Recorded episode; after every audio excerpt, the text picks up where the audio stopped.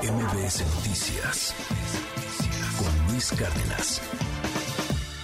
Y Juan Ignacio Zavala anda en la línea telefónica de MBS Noticias. Juan Ignacio, te mando un abrazo. ¿Cómo estás? Bonita mañana, ¿eh?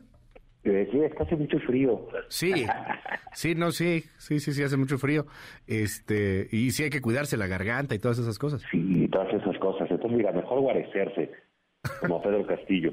Está bien, como, ¿cómo viste eso, eh? eh? El presidente López Obrador desconoció ayer al Congreso y solamente reconoce a Pedro Castillo como presidente. Bueno, mira, es, es, es un asunto interesante, sin duda, porque refleja este, la, la escasísima visión, la, el nulo conocimiento del, del, de lo que es la política internacional del presidente. Creo que el presidente López Obrador se ha ido quedando solo eh, en materia de, eh, de política exterior. Si en algún momento este, se pensó que este, la izquierda en América Latina era un bloque y que Andrés Manuel López Obrador podría liderarlo, cosas que se estuvieron moviendo hace unos meses, pues es absolutamente falso.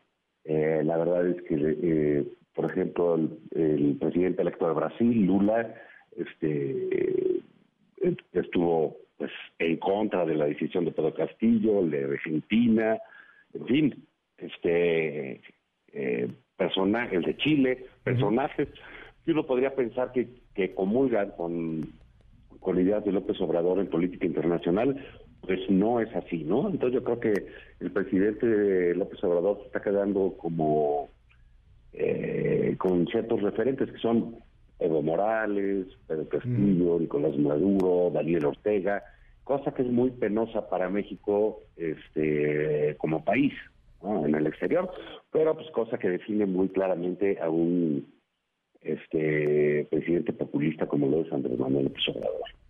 Oye, y, y, además con sus cuates, ¿no? O sea, Bolivia, Argentina y ahora Gustavo Petro, que también pues está apoyando ahí a, Pedro Castillo y que vaya, meten en gran brete a Marcelo Ebrard, que tiene que hacer malabares de pronto y, aclarar lo que el presidente quiso decir. Creo que por ahí tenemos el audio del canciller Ebrard cuando eh, pues hace referencia a lo dicho por López Obrador y decir, no, pues es que, o sea, no estamos en pausa, eh, o sea, sí sigue, pero este lo que quiso decir el presidente, me acordé tanto de aquellas épocas de Fox. Escuchemos a, a Ebrard. Pausa quiere decir que pues hay una serie de acontecimientos que no sabemos qué resultados vayan a tener allá. Eh, México mantiene su embajada, estamos ahí dando todos sus servicios. Hoy se nos habló por parte de la Cancillería de Perú, pues atendemos las llamadas, pero ciertamente la situación política ya es muy compleja. Eso es a lo que se refiere el presidente. ¿Cómo ves, Juan Ignacio? No, bueno, pues es que, este, pues mira, Marcelo es un canciller que siempre pensó que iba a estar este, con Biden, con Macron, eh, con Merkel, en las grandes alturas de la, de la política internacional, y que López Obrador lo mandó con Evo, con Pedro Castillo, este, a defender cosas verdaderamente patéticas, ¿no? Para un político profesional como, pues como lo es Marcelo, ¿no? Nos, guste no, es un político profesional. Eh, eh, en ese sentido. Y yo creo que Marcelo está más bien distraído con su con la gira de las colcholatas, que con lo que viene a ser la política exterior, que realmente Luis eh, nunca fue una prioridad de López Obrador. Claro. o sea, no le interesa. Lo que hizo, y creo que lo hizo bien, lo, eh, una cosa que tengo que reconocer, pues fue que lo único importante para él era su relación con los Estados Unidos y en el caso de Trump, creo que lo manejó bastante bien. Oye, en el, hablando de las corcholatas, hay una corcholata o aspirante a corcholata que hoy está eh, pues en, gran polémica, es Ricardo Monreal. Se vota esta cosa, el plan B de la reforma electoral.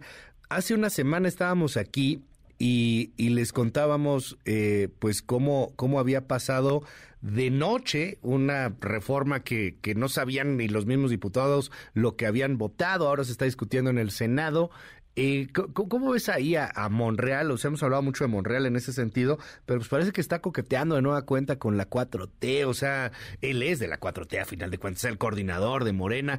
¿Cómo ves esta onda del plan B de la reforma electoral en el Senado, Juan Ignacio?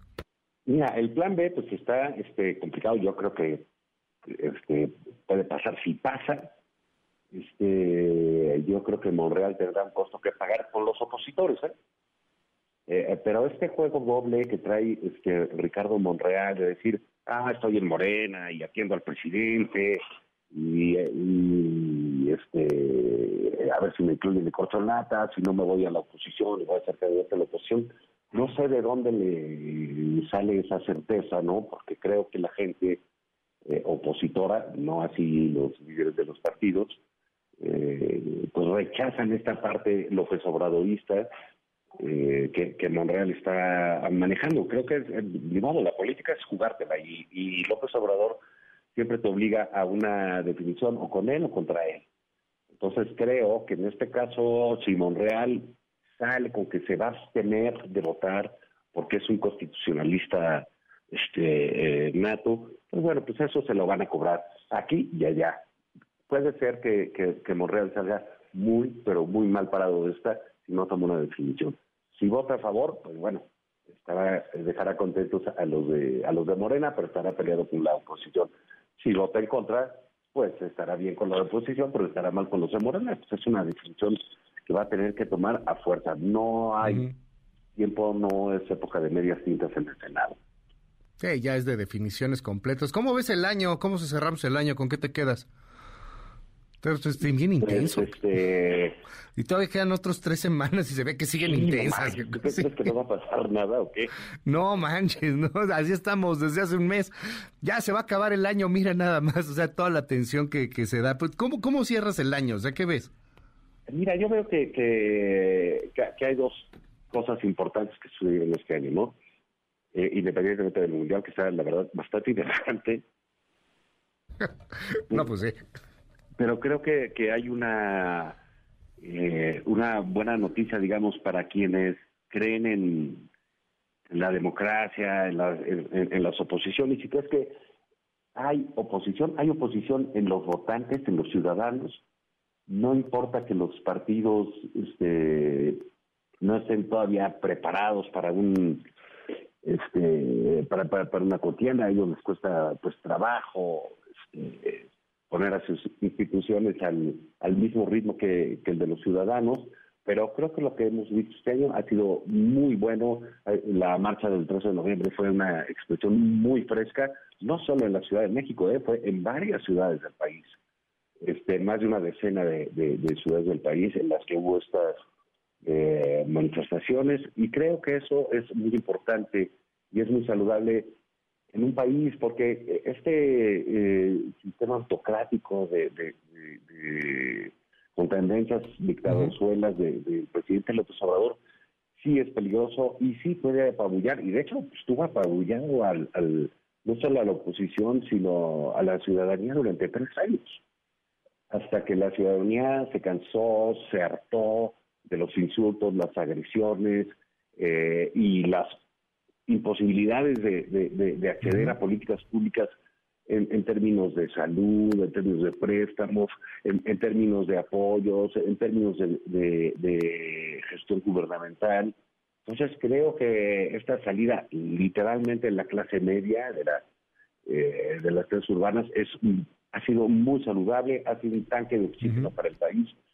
Y creo que eso nos pone en una situación, por otro lado, este, eh, difícil, pero es a la que el presidente le ha apostado, que es a la polarización, Creo que cada vez está más claro que todo lo que sucede está partido a la mitad. A favor del INE, contra el INE, apoyar a López Obrador, con el López Obrador, la oposición, la alianza, todo, todo se está dividiendo de manera constante. Creo que también hay eh, de manera saludable, no sé si lo de las corcholatas en términos de, de, la de, los modos de López Obrador está bien, pero digamos, creo que es sano que ya se estén ventilando esos nombres y creo que ventilar, creo que vale la pena que se estén ventilando nombres también en la oposición, que se avienten y que digan, a mí me parece particularmente, eh, me parece eh, interesante e inteligente, una nueva eh, postura lo de Lili Telles, pero pues ahí está Santiago Krill, eh, que también ha dicho quiero, hasta Claudia Ruz Macié, que eh, esto del PRI pues, se está moviendo, aunque el PRI sea una mala marca, creo que eh, una ventaja de la crisis del PRI ha sido que permite ver eh, eh, que, hay políticos más allá de esa mala marca. Claudia, así es una de ellas, Beatriz Paredes es, eh, es otra buena expresión. Entonces, pues, creo que para todo este asunto que la comentacracia traía de que la oposición vale cacahuates que no sirve para nada, mm, no es así, ¿eh? A lo mejor no nos gusta lo que está pasando, a lo mejor no nos gusta cómo lo dicen, pero ahí están, hay gente que está dando eh, la lucha. Creo que el, debate sobre la militarización en el Senado, el Senado, Luis, creo que ha sido una buena eh, una buena noticia en este eh, en este año, el debate de la militarización. No se nos puede olvidar el discurso de Lili Pérez, el discurso de Germán Martínez, eh, Emilio Álvarez y Casa, eh, Xochitl Galvez, en fin, como que ha habido expresiones eh, que ya no podemos considerar aisladas, sino que son parte de una oposición a el que hacía mucha falta. ¿eh? Juan Ignacio Zavala, te mando un abrazote y pues lo mejor para el 2023. Ya nos estaremos viendo aquí el, el siguiente año. Te leemos de todas maneras siempre ahí en el financiero y te seguimos en tu red. Ah, pues bien, gracias. Este Luis, te mando un abrazo, un abrazo a los radioescuchas. Y aprovechemos estos días de, de, vacaciones y eso pues para, para estar tranquilos y, y pues para polarizarnos, pero en, otros aspectos, ¿no? Con el mundial y esas cosas, ¿no? Ya, ya en enero, este, podremos cantar Polarízame más. ya de plano. ¿A quién le vas? Al final que Argentina Marruecos o Argentina Pues en términos de espectáculo creo que Argentina Francia es lo que eh, lo, que suena, pero la verdad es que Marruecos ha sido, a mí me ha gustado jugar, es como ver un bloque que se mueve, ¿no? que, que, por cierto nadie es de Marruecos, ¿no? Prácticamente en Sí, pero, es muy impresionante verlos cómo marcan, cómo, ¿Eh? cómo corren, y en fin, ha, sido una, una, una buena sorpresa, pero digamos, en términos así mundialistas, creo que Argentina, Francia puede ser una, eh, una gran final y un buen espectáculo, ¿no? O sea, creo que lo de Argentina con Croacia ayer pues dejó claro que los equipos que, eran bien armadas su defensiva, pero que son muy ofensivos, pues es difícil con ellos, ¿no? Es el caso de Argentina y a ver qué a ver qué pasa más adelante. Me hubiera gustado una Argentina-Inglaterra, hombre. Ándale. Sí, eso hubiera estado, hubiera estado de, de, primer nivel, pero bueno, pues ya es lo, es lo que hay, fue lo que, lo que tocó, ya lo veremos. Ignacio Zavala, te mando un abrazote, feliz 2023. Igualmente Luis, a ti y a todo el equipo. MBS Noticias con Luis Cárdenas.